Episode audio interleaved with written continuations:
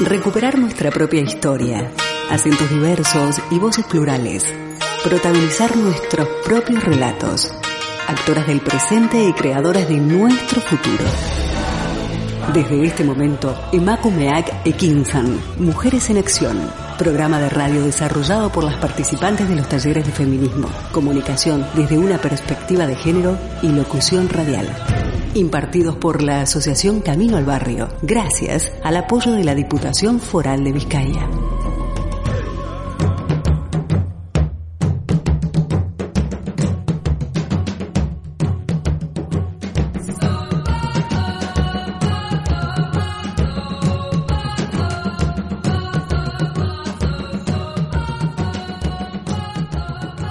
Les damos una cordial bienvenida a esta edición de Macumea Quequinzan Mujeres en Acción. Hoy, miércoles 2 de junio, acompañándoles desde la cabina de candelaradio.fm. En controles, Miguel Ángel Puentes y en locución de este programa, Matilda Noriega. Proponemos el asalto a la palabra, escuchar, plantear, debatir Hoy, en Emakumeak Ekinsan, Mujeres en Acción, abordaremos los siguientes temas.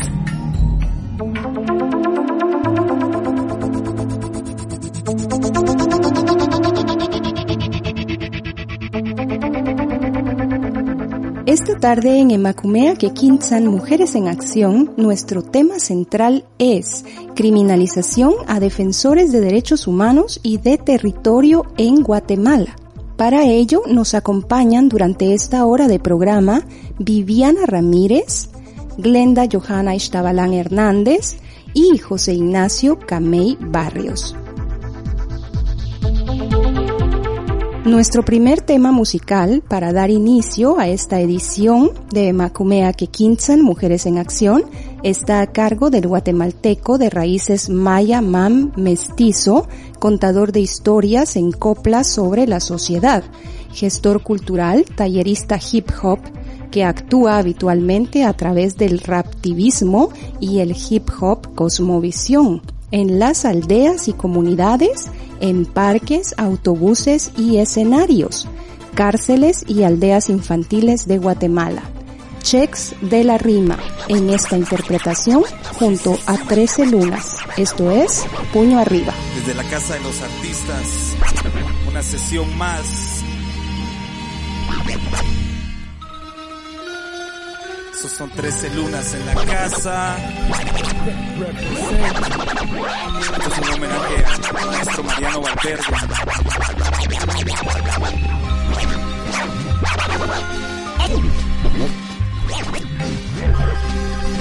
it on down.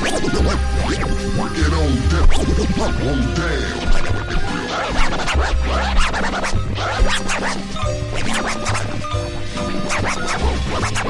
Yo. Desde el corazón del mundo con su fuerza reportando que se escuche en Mesoamérica, la gente estoy llamando. Muchas cosas en la tierra en su contra están pasando y los acuerdos ambientales por lo mismo se están dando. Les invito a que juntos como una gran familia mostremos el ejemplo del respeto y la igualdad. Inculquemos a los niños el respeto a la vida. Ellos son el futuro de nuestra sociedad. La realidad que hoy vivimos, mejor dicho, sobrevivimos. Todo es un tumor maligno que tenemos que cortar, que se basa en muchos tipos, muchos niños en peligro poderoso sin sentido, pero se puede cambiar. Eso se va a lograr si salimos a luchar, si no paramos de soñar, de sonreír, de ayudar, de unirnos y apoyar a nuestros iguales prójimos. Que siga esa cadena en los futuros próximos. Somos principales responsables. Seamos conscientes que tenemos que dejarle un ambiente saludable a la generación que viene, porque en ella vienen muchos de nuestros mismos genes. Sensatez, más sentido, no más culto a las imágenes. Amor a madre tierra y no transgénicos con cánceres. Respeto a la flora y fauna de esta esfera. Respeto al vital líquido por las siguientes eras. La crisis del sistema político corresponde al deterioro de las condiciones básicas de vida. Situaciones muy precarias, rigurosas y entonces se tuvo que buscar otras opciones de salida. Aumentó el la pobreza, la exclusión, desnutrición, el machismo, el racismo y la migración. Contradicción al modelo neoliberal que va asociado con la disputa del control territorial. ¿Por qué? por los recursos naturales, hidrocarburos, monocultivos, extracción de minerales, criminalizan luchas sociales de los movimientos indígena, ambiental, de mujeres y de los pueblos bajo el actual gobierno, una ingobernabilidad, incertidumbre, violencia e inestabilidad, divorcio institucional. Levantémonos pues mano, participación social de todos los ciudadanos, más allá de posiciones sectoriales e ideológicas. Vivimos una crisis de fe en la política, de legitimidad, de representatividad. Que esperamos, luchemos, luchar por nuestra sociedad. Mesoamérica unida, puño arriba. Presentes por el respeto de la vida. Mesoamérica unida jamás será vencida. Acá queremos paz, libertad, soberanía. No minería. No, no, no, no minería. Queremos más vida. Queremos más arte, más escuelas, más salud, más hospitales.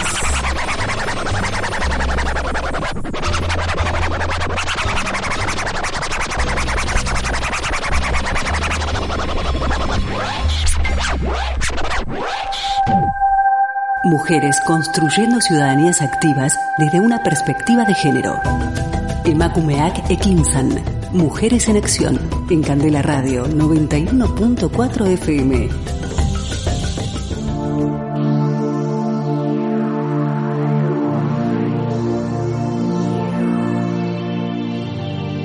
Agradecemos su sintonía a esta edición de Macumea Kekinsan Mujeres en Acción. Nuestro tema de hoy, criminalización a defensores de derechos humanos y de territorio en Guatemala. Para desarrollarlo nos acompañan Viviana Leticia Ramírez, quien es licenciada en Ciencias Jurídicas y Sociales, ha participado en diversos procesos de formación y reflexión sobre participación política de los pueblos indígenas, también se ha formado en pedagogía y educación bilingüe, bilingüe Maya-MAM, especialmente en aplicación de metodologías y técnicas de trabajo con pueblos indígenas y en la recuperación de elementos de cosmovisión maya. Forma parte de la coordinadora de organizaciones de mujeres maya, COMAM, miembro de la dirección política del Consejo del Pueblo Maya, CPO. Bienvenida Viviana. Muchas gracias por su tiempo. También está con nosotros compartiendo esta edición de Macumea Kekinsan, Mujeres en Acción, Glenda Johanna Ishtabalan Hernández, quien es asistente del programa de defensa del territorio de Trocaire, Guatemala. Ella tiene pensum cerrado en la carrera técnica y estudiante de la licenciatura en trabajo social. Tiene también formación en descolonización, género, cosmovisión maya, diversidad sexual, defensa de territorio y migración. Forma parte de la dirección política del Consejo del Pueblo Maya, CPO, y ha sido becaria de diversas instituciones internacionales en materia de derechos humanos, diversidad, género y pueblos originarios. Gracias por estar con nosotras esta tarde, Glenda. Muchas gracias por la invitación y un saludo cordial para todas y todos. También damos la bienvenida a nuestro tercer invitado esta tarde, José Ignacio Camey Barrios, quien es investigador, escritor, docente, cronista, comunicador social, asesor cultural, licenciado en Ciencias Jurídicas y Sociales, tiene una maestría en Antropología Social. Además, cuenta con estudios de posgrado en Derechos Humanos y Género, así como formación en Cosmovisión Maya y Descolonización, motivación de grupos, resolución de conflictos y gestión de talento humano. Bienvenido Nacho, buenas tardes. Un saludo fraterno a ti, Mati, a Miguel y a todo el valiente pueblo de Bilbao y de todas las regiones autónomas de Europa y a toda la gente en general que nos escucha. Gracias por el tiempo para compartir con nosotros esta edición de Macumea Kekinsan, Mujeres en Acción. Iniciando ya con nuestro tema, criminalización a defensores de derechos humanos y de territorio en Guatemala. En septiembre de 2016, Amnistía Internacional presentó el informe Defendemos la Tierra con nuestra sangre. Personas defensoras de la tierra, el territorio y el medio ambiente en Honduras y Guatemala, en donde se resalta la preocupación de la organización por el patrón de criminalización y el indebido uso del sistema de justicia contra personas organizaciones y comunidades que defienden los territorios humanos, al territorio y al medio ambiente, los derechos humanos y de los ligados al acceso a la tierra en Guatemala, para silenciar y obstaculizar su trabajo. El documento Guatemala, alto a la criminalización, se presenta en seguimiento a las recomendaciones hechas al Estado de Guatemala para frenar el indebido uso del sistema de justicia en contra de personas defensoras de derechos humanos y garantizar su protección. De esto han pasado ya casi cinco años.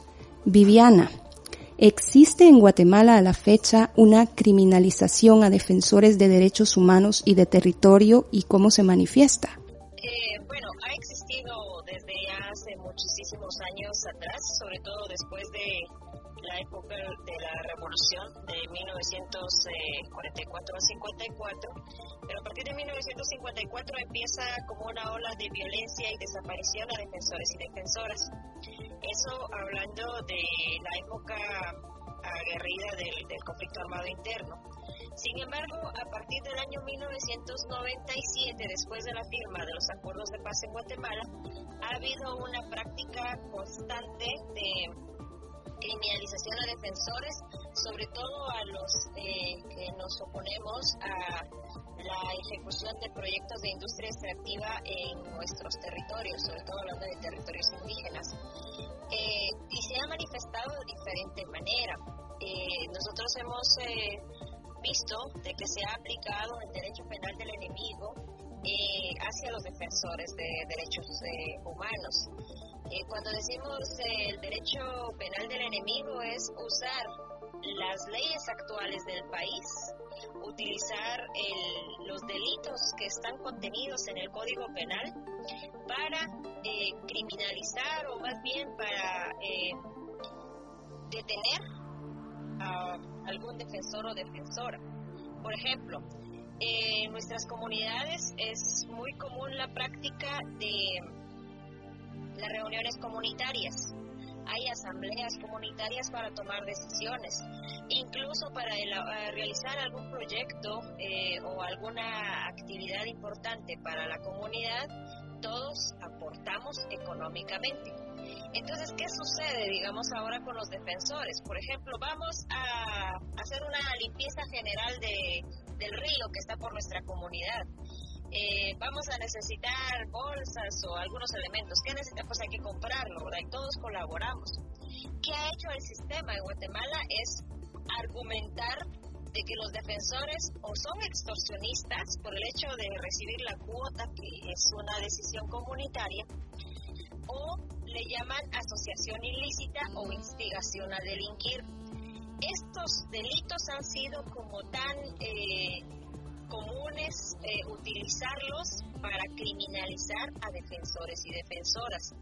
Y la instigación a delinquir es eh, como promover la delincuencia en nuestras comunidades indicando de que precisamente cuando nos organizamos porque queremos exigir un derecho, queremos posicionar algún tema, pues entonces dicen que estamos organizando a la población para que cometa algún acto delictivo. Entonces de esa manera es como se empieza a manifestar.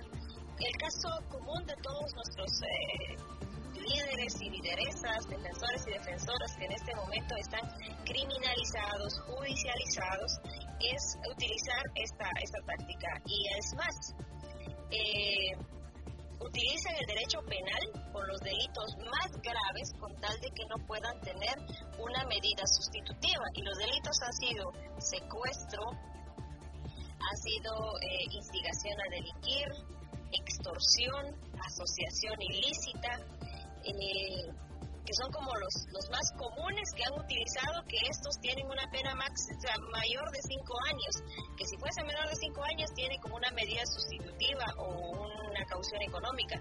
Sin embargo, les han impuesto los delitos más fuertes, más graves, que no se le imponen a ningún pandillero o a alguien que realmente comete este tipo de acciones, pero contra los defensores esta ha sido la táctica y sigue siendo la táctica que están utilizando para criminalizar la lucha que, que se realiza en los territorios. Gracias Viviana por tu respuesta. Glenda, ¿Esta criminalización a defensores de derechos humanos y de territorio es una política de Estado?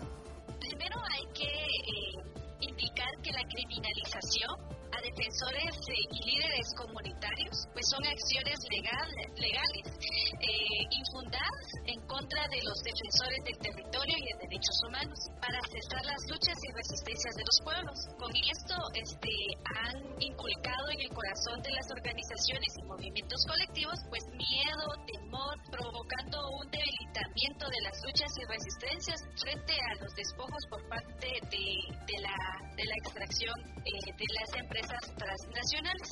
Entonces, en sí, no es una política formal dentro del, del Estado guatemalteco, sin embargo, es una táctica para debilitar las luchas y resistencias de los pueblos originarios.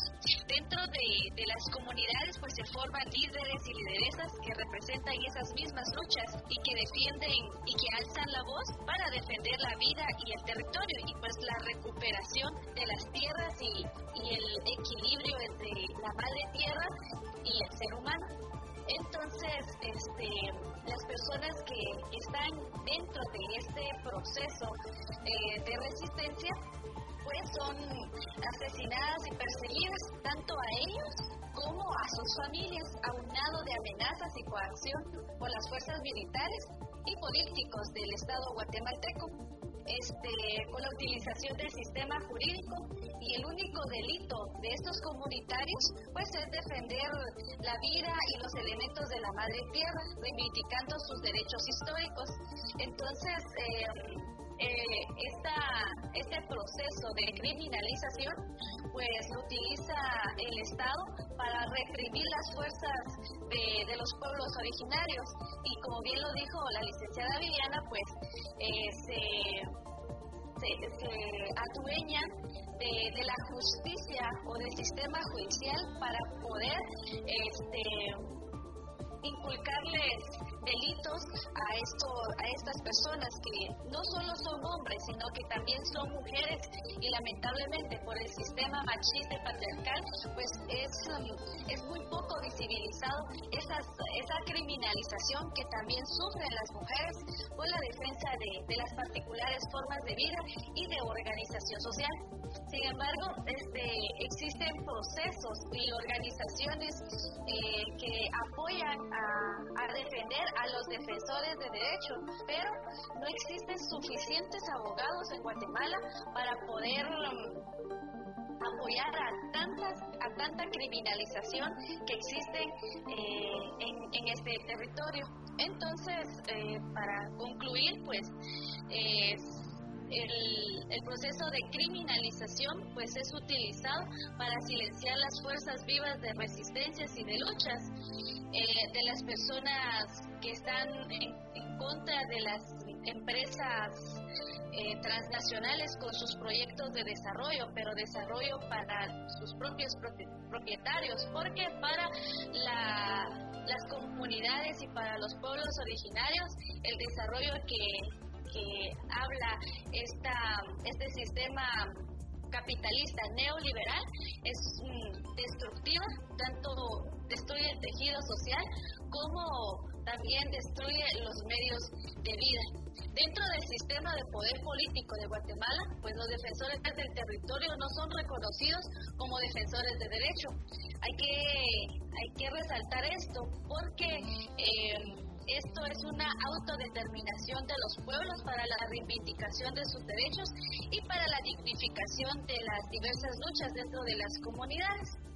Este, ya, esto es porque eh, el Estado guatemalteco, los defensores del territorio, pues son etiquetados bajo los paradigmas de terroristas, miembros del crimen organizado, parte del narcotráfico y grupos de personas que alteran el orden público. Con estos títulos proceden a demandas y se les da paso a la criminalización a los defensores de, de la vida, de la tierra, del territorio y el agua. Y hay que dejar claro también que el término de criminalización son utilizados por abogados que atienden este tipo de, casos, ya que el Estado pues no declara como tal.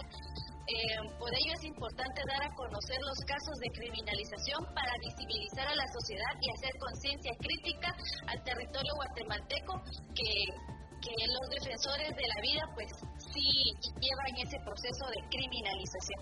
Muchas gracias. Gracias a ti, Glenda. José Ignacio, responde esta criminalización a defensores de derechos humanos y de territorio a los intereses del mismo Estado o de empresas transnacionales y nacionales.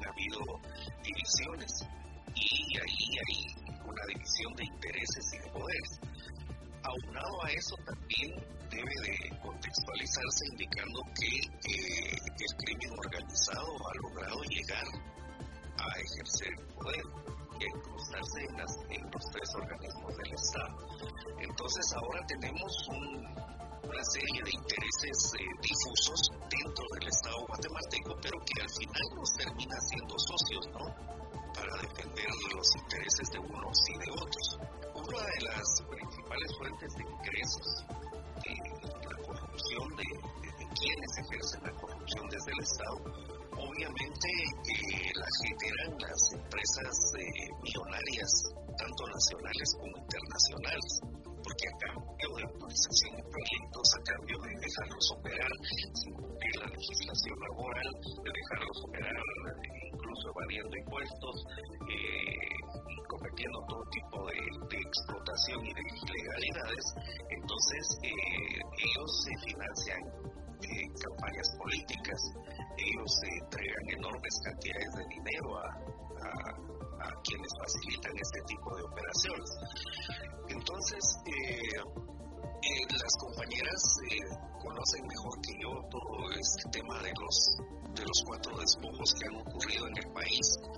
Pero para resumir, debo decirles que eh, luego de despojar a los pueblos originarios de sus tierras en el momento de la invasión, continúa otra serie de despojos hasta llegar al actual, en donde los últimos territorios que les quedaron, en los últimos territorios a donde tuvieron que huir, Aquí estoy hablando de, de barrancos, de montañas, de cerros, etcétera. Ahora también les interesa a, las transnacionales y al Estado, porque ahí es en donde está la riqueza generada a través de la minería y fundamentalmente la producción de energía a través del agua. Y en esto hay empresas millonarias, eh, tanto guatemaltecas como internacionales en donde incluso ha, sido señalado, y vuelvo a repetir, el presidente del, Club Deportivo Real Madrid de España, Florentino Pérez, que ha invertido en este tipo de proyectos a través de una de sus empresas, de las cuales él es socio, y que han generado un ecocidio terrible en las Verapaces, que es eh, una región del norte del país. Y esto en Sociedad de Empresarios Guatemaltecos, que también han tenido responsabilidad en cuanto a los títeres que llegan como presidentes a, a, a gobernar este país. Entonces, la criminalización responde intereses sí de esas transnacionales y de las empresas nacionales que están eh, despojando del territorio y de sus derechos a los pueblos originarios y no solo a los pueblos originarios, sino que también explotan al, mestizo pobre y convierten en servil al mestizo que quiere eh, llegar a tener una clase social eh, diferente o parecida a la del dominador. Pero también responde esta obviamente, a los intereses no del Estado como organización jurídica de la comunidad, sino a los funcionarios que están enquistados en ese Estado, que ya es un Estado fallido y que por lo tanto eh, los intereses que, que, se defienden desde la institucionalidad ya no son los de esa organización jurídica de la comunidad como se conceptúa el Estado, sino que se defienden intereses de quienes operan desde esa institucionalidad. Gracias Nacho por tu respuesta. En este punto haremos una pausa a nuestro compartir y las invitamos a escuchar nuestro segundo tema musical que está a cargo de Calle 13. Esto es Latinoamérica. Muy buenos días a todos los amables oyentes en esta mañana de su radio Intidaiti. Allí ya chuka ya chuwa ya chumere ya kasi kichis. Kaya kos kolak tapika ya tata kawa ya takuna piu ya riwa ni kuna wa kikuna para ikuna. Kuna ka alguien take wa ira kuna chay muka kay Puerto Rico nación manta pacha. Paikuna sutik mi calle 13. y las patas vemos taquita pomanchis, chaitaque suting mi Latinoamérica. Cancunapa.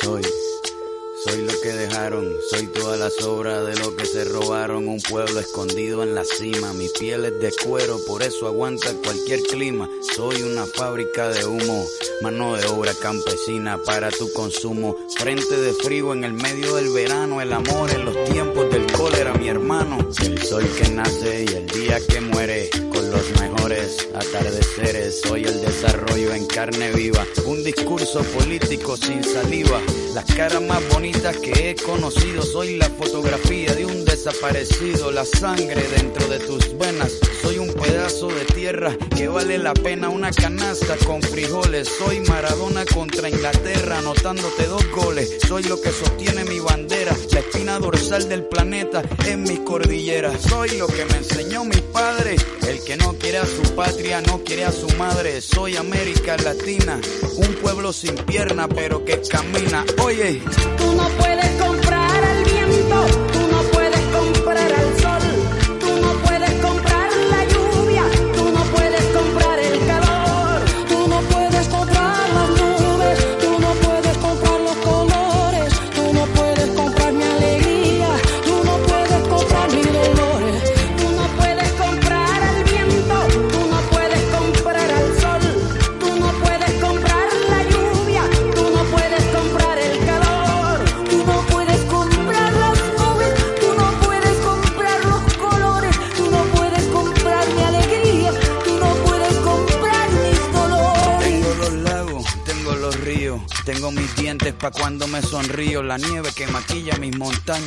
tengo el sol que me seca y la lluvia que me baña, un desierto embriagado con peyote, un trago de pulque para cantar con los coyotes, todo lo que necesito. Tengo a mis pulmones respirando azul clarito, la altura que sofoca. Soy las muelas de mi boca, mascando coca, el otoño con sus hojas desmayadas, los versos escritos bajo la noche estrellada, una viña repleta de uva, un cañaveral bajo el sol en Cuba. Soy el mar Caribe que vigila las casitas, haciendo rituales y agua bendita, el viento que peina mi cabello. Soy todos los santos que cuelgan de mi cuello, el jugo de mi lucha no es artificial porque el abono de mi tierra es natural.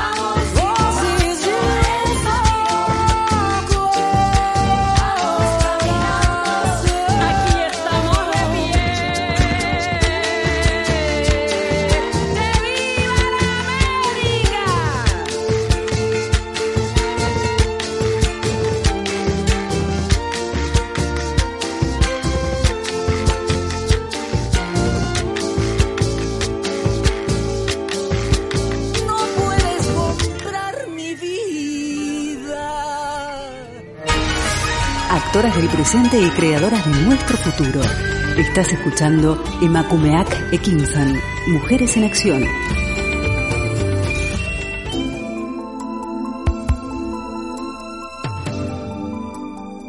Canek dijo, los hombres blancos no saben de la tierra, ni del mar, ni del viento de estos lugares. ¿Qué saben ellos si noviembre es bueno para quebrar maizales? ¿Qué saben si los peces soban en octubre y las tortugas en marzo? ¿Qué saben si en febrero hay que librar a los hijos y a las cosas buenas de los vientos del sur? Ellos gozan, sin embargo, de todo lo que produce la tierra, el mar y el viento en estos lugares. Ahora nos toca entender cómo y en qué tiempo debemos librarnos de este mal.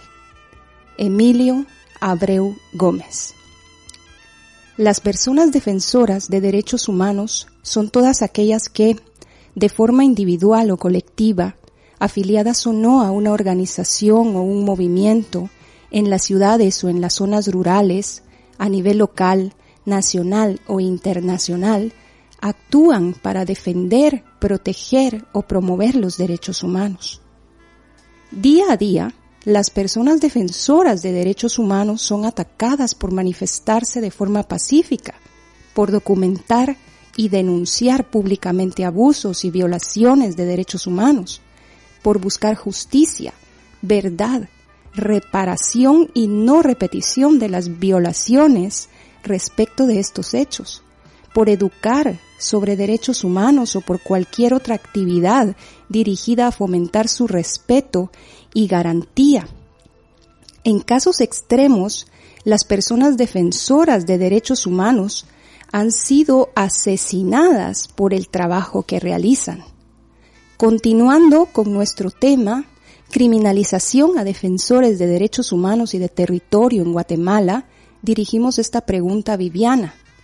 ¿Existen presos políticos en Guatemala y cuáles son los casos más paradigmáticos?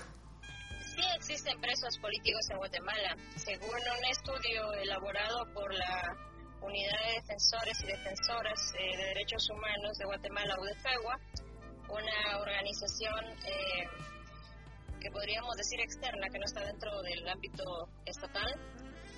Eh, de acuerdo al estudio realizado, que nos compartieron a finales del año 2019, habían eh, más de mil presos eh, políticos o personas criminalizadas en este, en este sentido.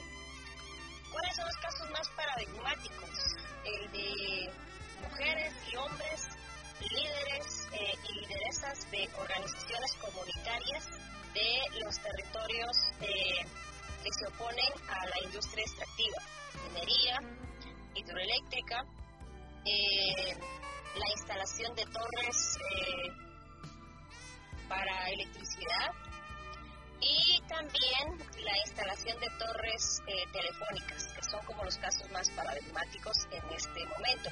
Ah, un, elemento más, la cuestión de la siembra de, de palma aceitera, que también han habido comunidades que se han opuesto y entonces hay hermanos y hermanas criminalizados.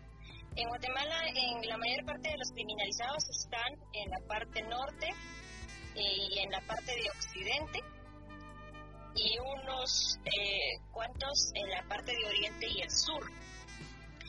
Los casos paradigmáticos que podría eh, mencionar ahora, empezamos con la criminalización que empezó la empresa Montana Exploradora, la mina Marlin, cuando se instaló en el territorio MAM de San Marcos.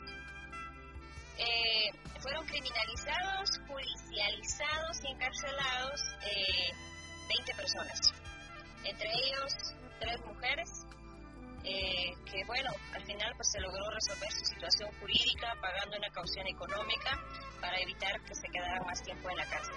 El otro caso paradigmático que puedo eh, mencionar en este momento es el caso de los siete líderes y lideresas de Varías y de Santa Eulalia Huehuetenango, que fueron eh, también denunciados por, la, por las empresas y acá hay una acotación que me gustaría hacer mención de que cuando son casos en contra de defensores, el juez tiene tiempo las 24 horas, pero si es para escuchar a un defensor porque está denunciando a la empresa, pasan meses y hasta años para que nos puedan dar una audiencia. Ese es el caso. El otro caso es el caso de la minera Escobal en Santa Rosa, donde también hubieron criminalizados, pero eh, más que eso también hubieron asesinatos allá. Eh, lamentablemente, pues la empresa dejó la, las, eh, los juzgados dejaron libre al guardia de seguridad de la empresa que atacó con arma, algo proyectil de arma de fuego a los manifestantes en ese momento. Y ahora el caso de los compañeros y compañeras que defienden los ríos en, el departamento de Alta Verapaz, Baja Verapaz, eh, algunos de Izabal, que también han sido y están siendo encarcelados utilizando el Código Penal en Guatemala, argumentando delitos que no existen y que lamentablemente ahí podríamos decir que ha habido como una política criminal de Estado para poder acallar las voces de las y los que nos oponemos a la implementación de proyectos de industria extractiva en nuestro territorio sin consulta previa eh, sobre, sobre cada uno de estos. Entonces, sí hay criminalizados, hay hermanos que están en la cárcel, pero también hay un elemento importante que quizás muy poco se menciona de muchas órdenes de captura que han eh, solicitado las empresas a través del Ministerio Público, que es el ente investigador en Guatemala sobre los casos eh, penales, de 20 mujeres a nivel nacional que tienen orden de, aprehensión y que por esa razón tienen más de cinco años de no poder salir de su comunidad por el temor de ser eh, detenidas o aprehendidas por la, las fuerzas de seguridad para resolver su situación jurídica. Aunque ya estos casos ya hayan sido eh, archivados, porque por ejemplo el caso de Huehuetenango, los compañeros, o sea, los hombres salieron libres en el 2016, pero las órdenes de aprehensión en contra de estas mujeres por este mismo tipo de delitos sigue vigente. Entonces, eh, la pregunta a veces que nos hacemos como defensoras y defensores es eh, la justicia de quién y para quién. Entonces, así está la situación Gracias Viviana por tu respuesta. Glenda, ¿el planteamiento de un Estado plurinacional resolvería algunos de los conflictos de la sociedad en Guatemala? Bueno, en Guatemala lleva más de, bueno, llevamos más de 500 años eh, en donde los pueblos originarios pues hemos formado parte de una gran historia de despojo y opresión frente a un sistema de explotación y Guatemala se ha caracterizado pues por una serie de dictaduras y proyectos excluyentes que da inicio en 1524 con la invasión española. Entonces desde este momento eh, viene una, una serie de problemáticas históricas y estructurales que hasta el momento pues nosotros estamos viviendo y el sistema pues lo sigue replicando para oprimir las fuerzas y las luchas de los pueblos originarios y del mestizo pobre. Y pues los despojos siguen en contra de los pueblos, los actores cambian, pero es la misma opresión desde hace muchos siglos atrás, ¿no? Eh, hoy formamos parte del cuarto despojo en donde se impone una formación económica, social, capitalista, con un modo, modelo económico eh, primario explotador, que se apropian de las tierras y de la dignidad de los pueblos. Utilizan un sistema de gobierno que pues favorece a la minoría que forma parte de las élites empresariales que con proyectos extractivos pues están acabando con la vida humana y con la vida de la tierra. Frente a esta situación y otras problemáticas estructurales, pues el Consejo del Pueblo Maya, el CPO, pues plantea una propuesta política que consta de cuatro pactos necesarios para un Estado plurinacional. Para el establecimiento de estos cuatro pactos políticos, pues se toman en cuenta esos nudos estructurales, esas ah, problemáticas estructurales y es necesario tomarlos en cuenta para poder eh, arrancarlos desde la raíz. Dentro de estos cuatro pactos políticos que plantea el CPO para un Estado plurinacional, pues encontramos el primero, que es una democracia comunitaria, participativa, representativa y plurinacional, sabiendo que aquí en Guatemala pues reconoce eh, a los pueblos originarios con sus particulares formas de vida y sus, y sus formas de organización en este, en este nuevo modelo democrático, comunitaria y plurinacional, pues se, se trata de que todas y todos sean protagonistas de su propio trascender en su tiempo y en su espacio y que el poder pues no se concentre en un solo lugar y con el mismo grupo social. Desde este pacto se busca la construcción de un Estado que refleje y articule la diversidad eh, resguardando los bienes públicos y comunes. También se encuentra el segundo pacto, que es la economía plural y solidaria, pues esta economía que sea plural y de interés pública, eliminando pues todos los monopolios y oligopolios que ya que el actual sistema económico pues únicamente eh, despoja a los pueblos de sus riquezas en toda su dimensión para alcanzar la economía solidaria, pues para el buen vivir de los pueblos es necesario pues desmontar la dominación histórica de las élites y las corporaciones capitalistas frente a los despojos y los privilegios que, que se viven día a día este, para este segundo pacto político, pues es necesario eliminar los privilegios de las iniciativas privadas para erradicar la concentración del poder en una minoría. El régimen político-económico, pues debe de ser equitativa, justa y sobre todo transparente. Luego está el pacto 3, que es plural y nacional. Em, esto eh, viene desde desde que los pueblos sean partícipes, sean reconocidos y que sean representados. Con esto pues se requiere y se exigen condiciones para desmontar las opresiones interpersonales y colectivas y que todas y todos los pueblos caminen juntos para encontrarse entre sí y construir el buen vivir.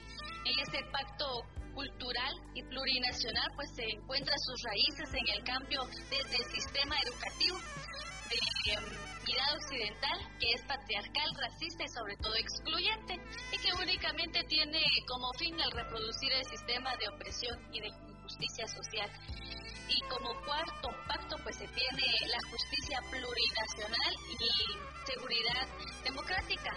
Con esto se pretende desaparecer la militarización que son utilizadas por las oligarquías para oprimir el quehacer de los pueblos, que la administración de la justicia no alimente la impunidad ni el fraude de ley, sino que respeta las formas diversas de organización social de los pueblos y que la justicia sea para todas y todos y que no únicamente sea para alimentar eh, y seguir reproduciendo capital de los mismos eh, poderes oligárquicos a nivel nacional y a nivel internacional. Entonces, puedo decir que mm, estos cuatro pactos eh, hacia la construcción de un Estado plurinacional, pues toma en cuenta eh, esos grandes nudos estructurales, esas problemáticas estructurales y en efecto eh, puede erradicar totalmente eh, todas las problemáticas estructurales e históricas en Guatemala. Claro está que para hacer ese cambio profundo y radical pues es necesario la articulación de mm, otros movimientos, otros sujetos políticos colectivos para poder desmontar el sistema de opresión. Entonces, efectivamente, un Estado plurinacional puede, eh, puede hacer esos cambios eh, profundos y puede, puede cambiar este sistema y contrarrestar las problemáticas estructurales en el país. Pero esto se irá trabajando en conjunto con sujetos políticos con convicción hacia la transformación y hacia un Estado plurinacional. Gracias, Glenda. Nacho, en un hipotético Estado plurinacional, ¿cómo se pretenderían las relaciones entre las distintas etnias que componen Guatemala? Esa es una pregunta muy, muy interesante porque eh, creo que es el principal temor de muchos sectores guatemaltecos en cuanto al planteamiento de un Estado plurinacional. Porque eh, vamos a decir que la idea del Estado plurinacional, si bien pudo haber surgido en, diferentes países de, Latinoamérica y del mundo desde hace décadas, en Latinoamérica se visibiliza principalmente con el proyecto boliviano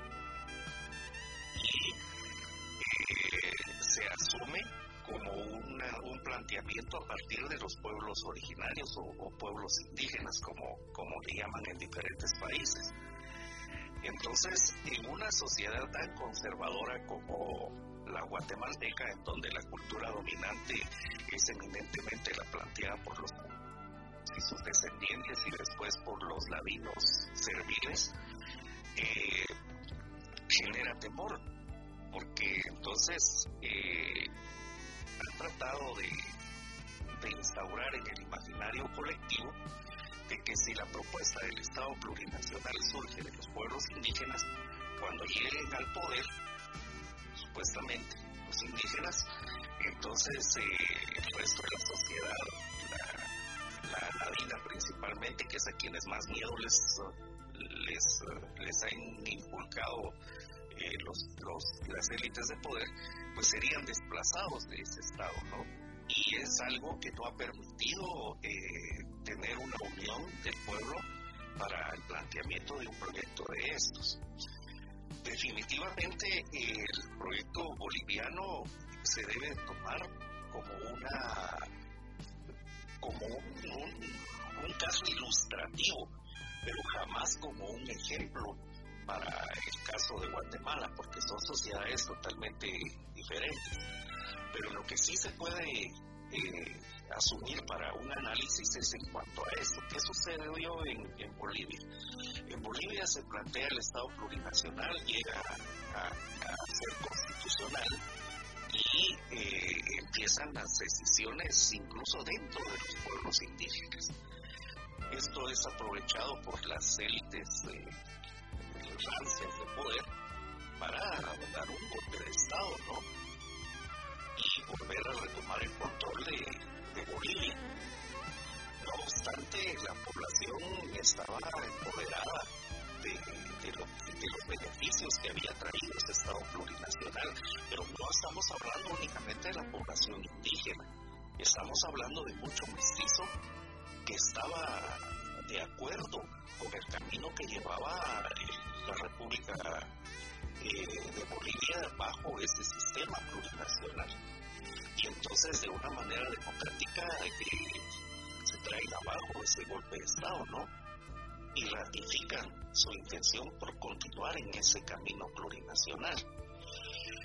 Lo que nos refleja ese caso boliviano es que eh, los únicos que se sintieron excluidos dentro de las relaciones que podían surgir eh, dentro de un Estado plurinacional fueron las élites de poder que, que, perdieron el control, ¿no?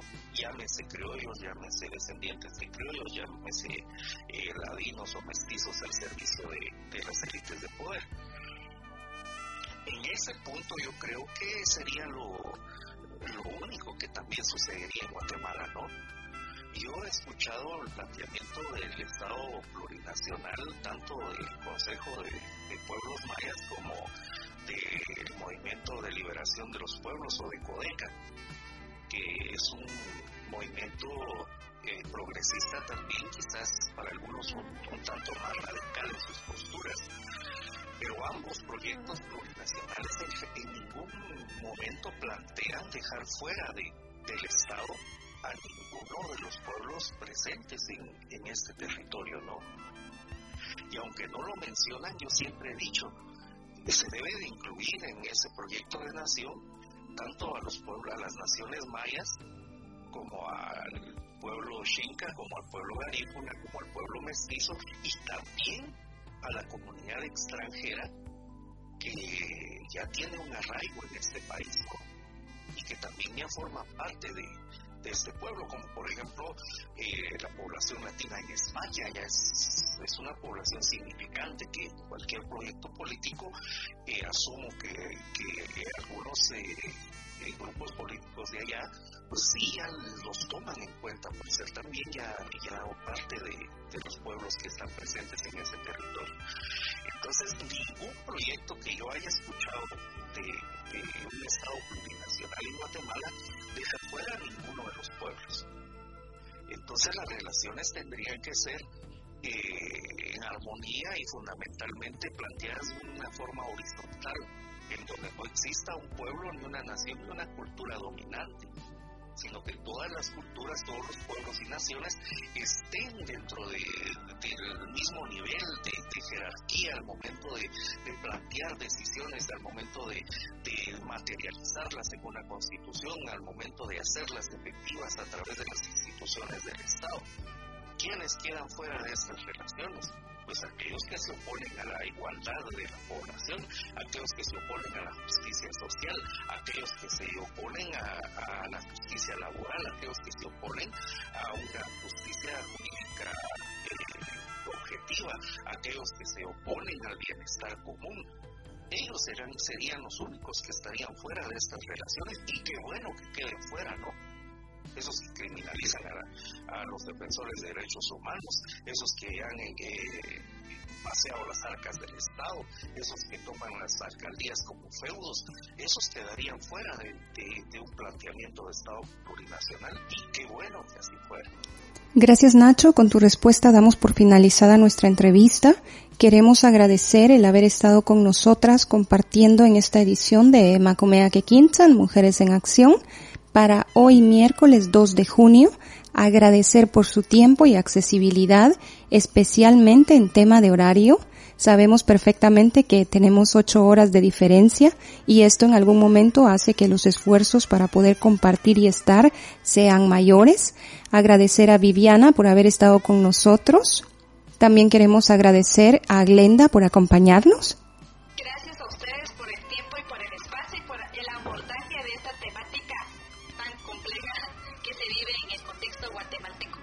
Un placer, Glenda, muchas gracias. José Ignacio, también es un placer haber contado nuevamente con tu presencia.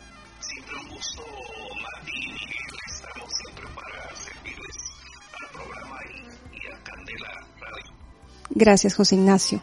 Es de esta manera como desde Candela Radio FM agradecemos su sintonía a Emacumea Quequinzan Mujeres en Acción Queremos recordarles que pueden escucharnos mediante la plataforma de Candela Radio FM los días miércoles de 16 a 17 horas. También pueden encontrar este y todos los programas anteriores en iVoox, Candela Radio FM. Y también está disponible nuestro teléfono de cabina.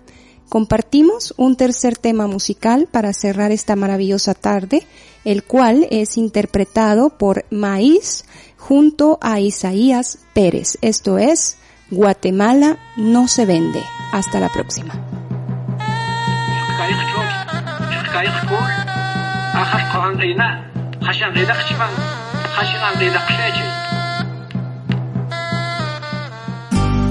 Guatemala no se vende.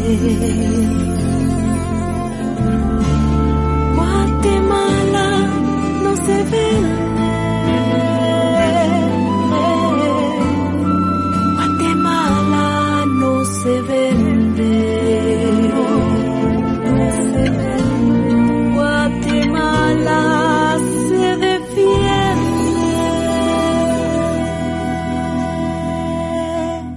tierras de Guatemala. Entiéndalo, no se venden nuestros bosques y montañas, no se pueden regalar las tierras de Guatemala. Entiéndalo, no se venden nuestros bosques y montañas, no se pueden regalar. Y entiéndalo, entiéndalo. Guatemala no se vende. Entiéndalo, entiéndalo. Vende. Entiéndalo, entiéndalo. Guatemala no se vende. Entiéndalo, entiéndalo. Guatemala se defiende. Y el futuro de nuestras hijas, entiéndalo, no se vende. Nuestros ríos y montañas no se pueden regalar. Futuro de nuestros hijos, entiéndalo, no se vende.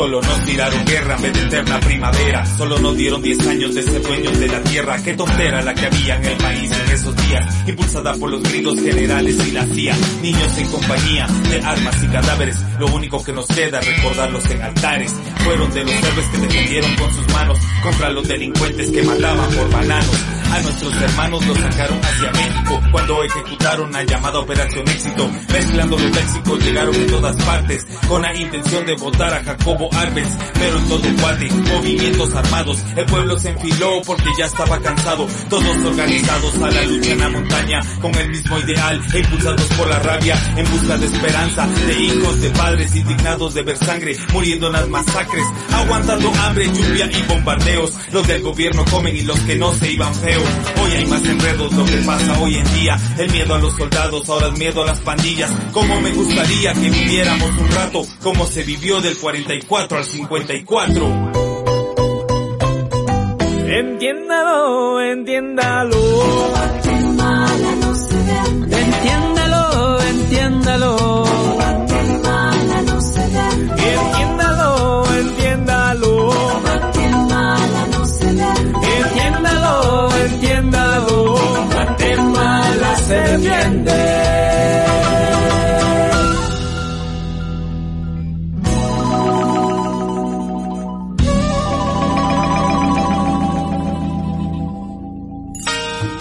El programa llega a su fin, pero nosotras, Emakumeak Ekinchan, Mujeres en Acción, volveremos en una próxima emisión con más temáticas de tu interés. Aquí, en candelaradio.fm.